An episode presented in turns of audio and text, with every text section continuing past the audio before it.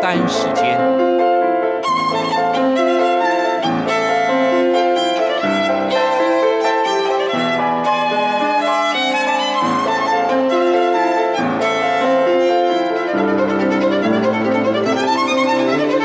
由天安门学生运动领袖王丹主讲。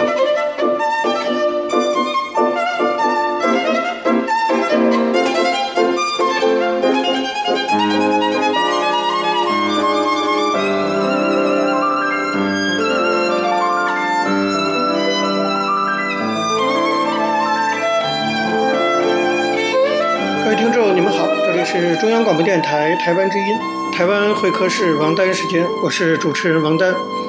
首先呢，我们进行第一个单元大陆时事评论。大家知道啊，现在呢是一九八九年天安门民主运动啊三十一周年的纪念日，在这几天啊，各地呢都因为疫情的关系，不能够进行这种实体的聚会，所以大部分都采取网络的这种方式哈来进行网络上的纪念活动。但是我想，不管是实体啊，还是网络，那么我们的纪念当然还是会坚持每年进行。那么，尤其我觉得在这几年国际局势发生变化的情况下，我们再来回顾一九八九年那件事情对整个的中国和世界格局的影响的话，这个纪念就会显得更有意义。大家知道，三十一年前呢，中国爆发了以反腐败、要民主为主旨的一场。席卷全中国的大规模社会抗争运动，那么我们称之为“八九民运”。那么以邓小平为首的中共保守派后来调动正规军队，发动了一场军事政变，软禁了当时的名义上的最高领导人赵紫阳，中共中央总书记，派遣了正规军，以小型常规战争的方式，可以说是血腥镇压了这场民主运动，史称“六四镇压”。那么我还是强调，我们要把八九民运和六四镇压区分开来，这是发生在当同一个时间段内的，其实两个性质不同的事情。当我们回顾三十年前那场历史事件的时候，我们就是首先就要区分这两个不同的历史事件。为什么呢？因为非常重要的一件事就是说，是六四镇压，而不是八九民运，在当时结束了一场冷战，但是在现在呢，又开启了另一场冷战。我之所以说六四镇压结束了一场冷战，这可以说是相关历史研究已经有的共识。一九八九年下半年，前苏联东欧的共产集权国家纷纷地进入到了政权动荡的时期。那么，人民的抗争最终战胜了当局的抵抗。随着前苏联的解体啊，为期三十多年的二战以后开始的那场冷战终于落下了帷幕，世界历史进入了新的时代。相关研究者都公认，一九八九年发生在中国的八九民运震撼了全世界，鼓舞了前苏联东欧地区人民的反抗的勇气，也震撼了共产阵营国家的那些统治者们。看到中共因为六四屠杀受到全世界的谴责和制裁，认识到虽然中共稳住了政局，但是却付出了巨大的代价。那么，从前苏联的领导人戈尔巴乔夫。到东欧国家的共产党领导人大多决定放弃用武力镇压反对者的想法，改为采取和平对话的方式，谋求和平转型。所以，我们完全可以说，是中国人的勇敢促进了全世界人民对于民主自由的支持，成为了冷战结束、民主自由体制获胜的重要原因之一。那么，今天中国世界的局势都发生了重大的变化。此刻，我们回顾那段历史，也许我们可以从另一个角度哈来解读一下世界历史框架下的六四镇压。那就是说，那一场震惊中外的大屠杀，其实呢，它也潜移默化的在三十多年前就埋下了今天中美之间开始的这种新冷战的种子。为什么这么说呢？首先，正是由于六四镇压让中共付出了巨大的代价，所以呢，也让邓小平等。这些统治者，我们称之为啊精致的极权主义，就是他们也知道要采取不同的方式来维持极权统治。那么邓小平这些人已经认识到，面对这样的代价，必须想办法用其他的手段重新建立合法性。那么就是什么手段呢？就是经济发展。邓小平决定用经济发展重新建立已经支离破碎的统治合法性，并且也是用经济发展来重新建立与世界的连接。一九九二年邓小平南巡之后，中共进一步摆脱了意识形态的束缚，在不惜一切代价维持稳定的基础上，不惜一切代价的发展经济，导致的一个结果就是一个新的强大的共产集权国家，也就是中国，取代了上一场冷战的。强大的共产集权国家前苏联的地位，成了有经济实力、有军事实力来对抗全球民主阵营的这样的一个集权国家。那么，在国力强大以后，嗯，再加上二零一二年原教旨主义的领导人习近平登上权力宝座，现在中共已经有能力，而且有野心，实际上具体行动上也已经开始了新的一轮全球扩张，跟当初的前苏联一样。但这样的扩张啊，其实也有负面的效应，那就是势必导致以美国为首的西方国家的警惕，甚至是对抗。今天我们可以看到，我们也可以越来的越感受到这种气氛，那就是一场新的冷战呢，已经逐渐开始了。而如果追根溯源的话，我们就会发现，中共有能力开展新冷战，其根源是与一九八九年的六四镇压有着内在的因果关系的。所以说啊。三十一年以来，我们看到了一场冷战的结束，到一场新的冷战的开始。很大的原因，正是因为美国为首的西方国家当年对中国进行了误判，而现在呢，试图对这种误判进行纠正。当年的误判就是认为中共会吸取六四的教训，大力发展经济，而这样的经济发展的结果将导致中国走到和平演变的道路上。那么，正是因为有这样的误判。美国等国家并没有在一九八九年真的实施全面的制裁，相反的，短短的一两年之后，从美国到日本等西方国家纷纷的全面恢复了与中国的关系，甚至更加积极的帮助中国的经济发展。当然，我们知道那是误判的结果，他们某种程度上也是希望这样可以推动中国的变化。可现在呢，全世界都已经知道这种错看法是错误的。那么，尤其是美国痛定思痛。已经开始全面的检讨这样的对华政策的错误，在美国共和和民主两党都开始重新对中国主张采取遏制战略，重新取得了两党的共识，也就是说，中美之间要有新的这种冷战。当然，这也可说是亡羊补牢，犹未未晚。可是我们不要忘了，今天的反思呢，恰恰来自于三十一年前的误判，所以。我们可以说，今天的新冷战形态的能够出现，其根源其实也可以追溯到一九八九年的六四镇压。我常常讲，六四镇压当然是中国的事情，它对中国产生了一个里程碑式的影响。哈，那么一九八九年之前的中国跟一九八九年之后的中国是完全不同的。同样的，六四事件之所以意义重大，为什么到了三十一年了，哈，全世界不光是我们这些当事者，全世界都还在关心啊，那么还在。纪念这件事情，就是因为它已经远远超过了中国的范围，成了世界历史的一件重要的事情。它影响了世界历史的发展。而从现在中美两国新冷战的开展来看，这种影响其实一直延续到今天。一场历史事件，其对中国国内和对整个世界历史的影响能够延续这么久，这恐怕在过去人类历史上也是少见的事情。所以呢，总结经验。啊，展望未来，我们怎么样能够从这个国际发展啊、世界历史发展的框架下去回顾与反思六四当年的三十一年前发生的一个事件？我觉得是更有意义的。好，各位听众，因为时间关系讲到这里，我们休息一下，马上回来进行下一个单元。我曾经问个不休，你何时跟我走？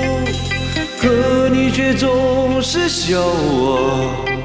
一无所有。我要给你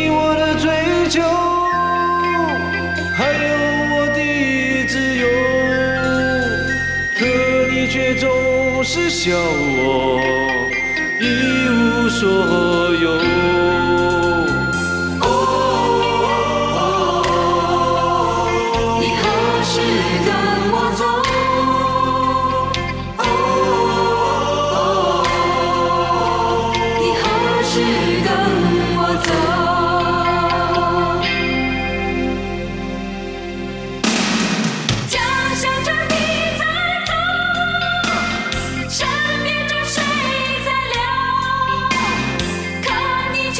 听众，你们好，这里是中央广播电台台湾之音，台湾会客室王丹时间，我是主持人王丹。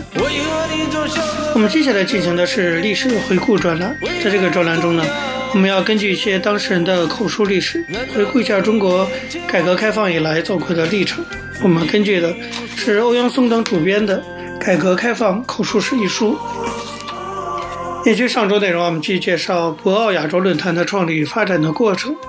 我们知道，亚洲尤其是中国经济的快速增长，在国际政治舞台上显示出日益重要的影响力。这个呢，也是博鳌亚洲论坛发展壮大的土壤和基础。这些年来，越来越多的亚洲国家关注博鳌亚洲论坛，希望通过出席论坛在年会期间举办国别会议，邀请论坛在本国举行会议等形式来推介本国。促进与亚洲各国的经贸联系，借助论坛这一重要的对话平台，加强与亚洲，尤其是中国的沟通、了解与合作。各国领导人在演讲中对亚洲和中国经济增长都给予高度评价，对亚洲和中国在应对气候变化和可持续发展问题上做出的努力表示赞赏。希望论坛在促进亚洲经济一体化和加强跨区域合作方面发挥更大的作用。博鳌亚洲论坛历次大会呢，得到了各国，尤其是亚洲各国的热烈赞扬。刚刚成立的时候啊，担任联合国秘书长的安南就致信博鳌论坛说：“博鳌亚洲论坛的成立也证明了这样一个信念，即只有各国共同努力，全球性关注的问题才能得到积极的应对。”拉姆斯说：“亚洲许多论坛，但是没有任何一个论坛能在智力和外交经验方面与博鳌亚洲论坛媲美。”他说：“博鳌亚洲论坛已经成为全世界讨论亚洲的论坛。”澳大利亚前总理霍克说：“我们最大的满足是能为世界上一半以上的人们的美好生活创造一个主要的对话平台。”前不久刚刚去世的日本前首相中曾根康弘说：“博鳌的大海蔚蓝，森林葱绿，人们诚实善良。我希望成立大会能够为二十一世纪亚洲的起跑线。”前南韩首相金大中说：“与欧洲或美洲大陆相比，我们的经济社会一体化水平仍不令人满意。”我认为博鳌亚洲论坛对此具有重要意义。穆沙拉夫也说：“通过促进亚洲地区内部及亚洲与其他地区之间加强经济交流与合作，论坛将极大地维护亚洲人民的利益。”纳扎尔巴耶夫说：“博鳌亚洲论坛将成为推动和解决亚洲各国之间。”社会、经济、政治和其他问题的力量。说这些来自联合国、东南亚、东北亚、南亚和中亚的国家的领导人的讲话，也代表了亚洲各国的普遍对博鳌论坛的希望。那么，作为博鳌论坛的主办方，中国的有关官员、企业家和学者也都觉得，这些愿望呢，正在变成积极的行动，变成亚洲各国都接受的一种崇高的使命。在二零零八年四月年会期间，当时的国家主席胡锦涛找博亚洲论坛的创办者陈建华谈话，询问还需要他帮助论坛做些什么工作。陈建华表示不需要了，谢谢胡锦涛的关心和支持。陈建华对胡锦涛说：“因为年龄和健康原因，我要求辞去中方首席代表。”胡锦涛给予挽留，陈建华坚持说：“主要是年纪大了，听力也不好，工作不方便。”胡锦涛就问：“那你觉得谁接任更合适？”陈建华说：“根据论坛主要是研究经济社会问题的特点，最好选一位懂得经济社会问题的人。”后来，中共中央同意了他的建议。接着，论坛理事会正式作出决定，聘任陈锦华为首席顾问，并正式致信称：“鉴于陈锦华先生不再出任东道国首席代表，以后仍将致力于博鳌亚洲论坛的进一步发展。”所以，理事会特别邀请陈建华先生出任博鳌亚洲论坛首席顾问。二零零八年六月，陈建华将中国首席代表所承担的各项工作交给了接任的曾培炎。同时呢，他还致信拉莫斯，正式通报中国政府任命曾培炎接任中方首席代表的决定。二十世纪末二十世纪初啊，世界各国为了应对经济全球化带来的机遇和挑战。相继加快了区域经济合作步伐，这方面欧洲一直走在前面。欧盟和欧元区的合作不断的扩展深化。一九九九年一月一号，欧盟统一货币就是欧元正式启用。二零零四年五月一号，欧盟进一步扩大，波兰、捷克等十国加入。二零零四年六月十七号，欧盟第一部宪法通过。现在欧盟有二十五个成员国，人口四点五亿，面积四百万平方公里，国内生产总值十万亿美元，同美国可以说是不相上下。他们正在实践一百多年前法国著名作家维克多·雨果预言的理想，那就是所有的欧洲国家无需丢掉你们各国的特点和闪光的个性，都将紧紧地融合在一个高一级的整体里。那么，美洲和非洲也都成立了统一组织，定出时间表，加快区域经济合作的步伐。亚洲虽说也有东盟十国，有十加三，也就是东盟和中国、韩国、日本领导人会议。也有次区域多形式合作，有上海合作组织等多种机制。但正像亚洲各国领导人所指出的，与美洲、欧洲、非洲比起来，亚洲的区域合作相对滞后的。说起来，亚洲面积四千四百万平方公里，等于欧盟二十五国面积的十倍，占世界陆地面积的百分之二十九点四，人口有三十八点七亿，占世界人口总数的百分之六十。亚洲资源丰富，种类繁多，富集居多，石油、锡、磷、镁矿、铁的储量都居世界首位。世界上的石油、煤、铀、水能一半以上都在亚洲。稻谷、天然橡胶、金鸡纳霜、胡椒、芝麻、椰干、茶叶等产量分别占世界总产量的百分之八十到九十。尽管亚洲有众多的资源、众多的人口、广阔的市场。但区域内的资源性产品和制成品大部分销往美国、欧洲，区域内的贸易远远低于世界平均水平的百分之四十五。这种状况表明，亚洲区域内的互助合作潜力巨大，发展前景极为广阔。亚洲要推进区域经济合作，当然要看到它的资源和市场互补互惠性，看到它在经济上可以带来的巨大效益。同时呢，还必须看到并十分重视亚洲的历史传统。和文化的多样性，亚洲的历史文化、民族宗教以及社会经济发展的很大的差异性，决定了推进亚洲区域经济合作必须从增加沟通、加强相互了解开始，通过对话增加共识，找到双边和多边都可以接受的合作方式。这就需要有一个渐进的步骤，有官方、民间的广泛的参与，有政府、企业、学术界的平等对话。需要多种引擎共同推进，在众多的工作机制中啊，这个博鳌亚洲论坛呢，作为一个重要的平台，它具备开放性、非官方、非盈利性。那么，它也被认为是公开、民主、自由的一个对话。这样一个论坛有助于相互沟通、集思广益，被中国政府认为有助于探讨亚洲区域合作的各种途径。陈景华就说：“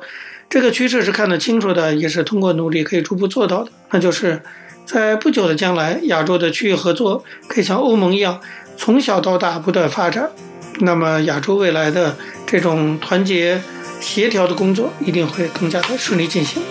以上呢，就是博鳌亚洲论坛的创立、发展以及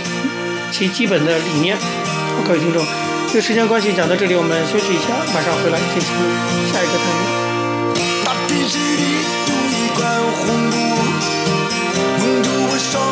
什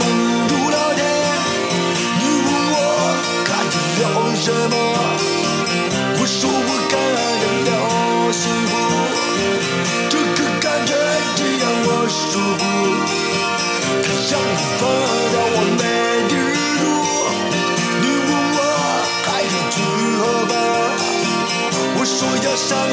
地。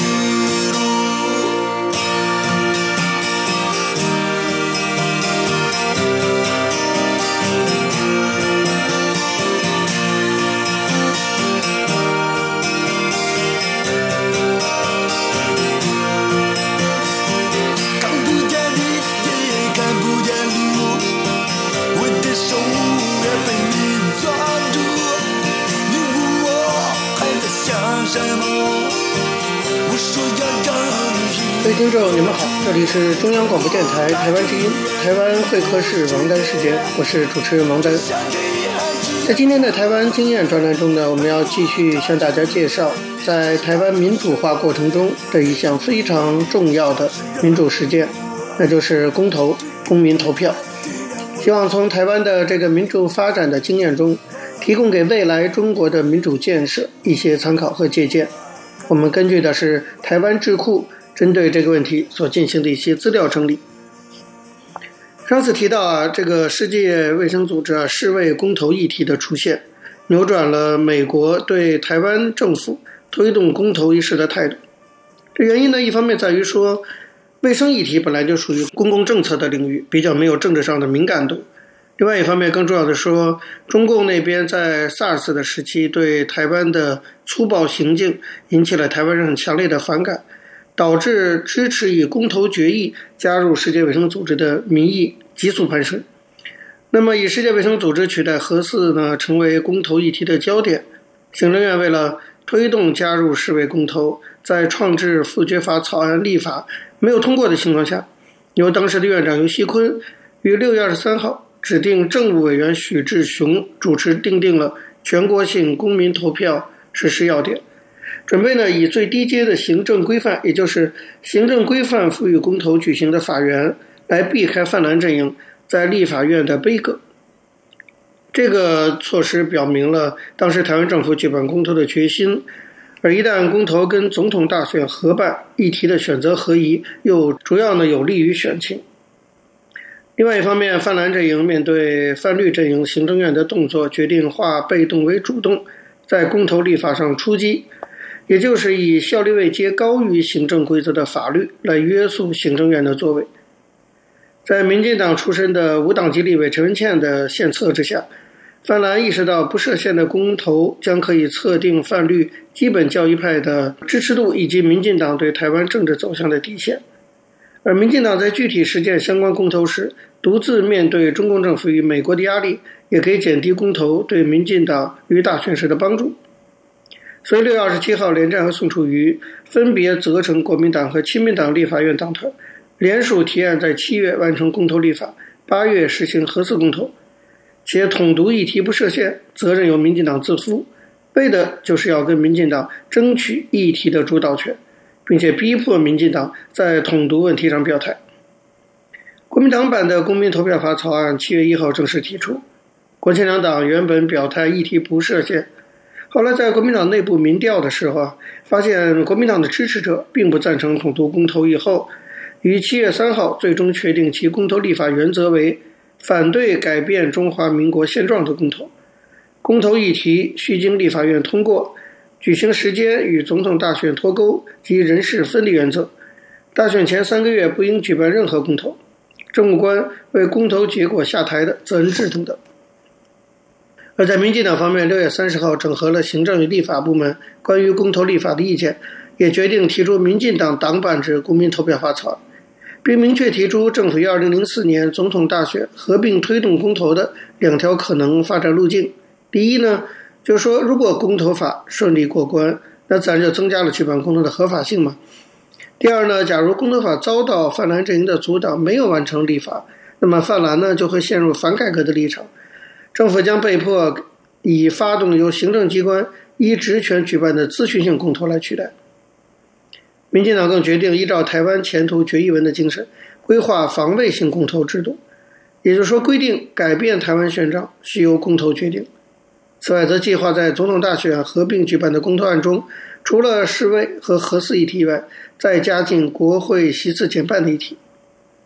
民进党在统独公投议题上的自我节制。反而使得陈文茜的政治算计落空了，国民党回到了原先反对统独公投的立场，又形同于对于民进党台湾前途决议文的支持。七月八日，民进党版公民投票法草案成案，国亲两党对于民进党计划在总统大选期间举行公投相当的警惕，蓝绿两个阵营关于公投的最大歧见就在这里了。十号，立法院朝野协商破局。破局的主要原因是在于国亲两党试图用定定公投责任、限定公投议题与大选脱钩这三个原则来对抗民进党，不希望民进党借着举办公投拉抬总统选战的优势。十四号晚上，总统陈水扁宴请民进党籍立委的时候表示，准备要成立全民公投投票推动委员会，同时称依据宪法中明定之创制权与复决权，将公民投票法定位为程序法位阶。那个时候的行政院发言人是现在的交通部长林佳龙，他从行政中立的角度说明，如果要把公投作为运动来进行，应该由政党、社团或是地方公职人员为主要推动者，如此才能由下而上产生社会的改革力量。他借此表示，行政院的推动工作重点仍以公投立法为优先。九月十七号，行政院会议讨论及讨论到了台北县平林乡民希望台北宜兰高速公路能够开放平林交通道的陈情。那么，由于那时候的环保署署长是郝龙斌，他基于环境影响评估结果持反对意见，平林乡民因此要求以公投来做成决定。郝龙斌在院会发言，表示反对举办没有法律依据的资讯性公投，因为这会造成地方的骨牌效应。但是他也强调说，他支持公投立法，但是因为公民投票法位阶高于环境影响评估法，所以未来于公民投票法内应订定有关环境开发的限制性条款，避免因过度开发影响生态。那个时候，台北市长马英九发言也反对没有法律依据的资讯性公投，而支持公投立法。但是话锋一转，他又把行政院推动的咨询性公投比拟成搞文革。行政院发言人林佳龙对马英九的公投文革论予以反驳，认为马英九不识国际潮流和趋势，迫使马英九四次做出澄清。马英九那个时候啊，算是泛蓝的政治明星了。他加入这次公投的论战，吸引了媒体的很大注意力，抢占了新闻版面。当然，同时呢，也炒热了公投这个议题在台湾内部的热度。就在公投立法陷入胶着状态之时，新宪法的议题又将公投议题的热度再推向高峰。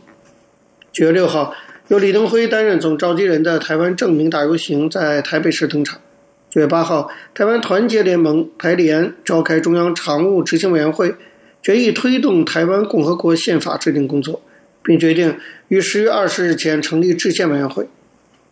在李登辉精神领导的证明与制宪运动的压力下，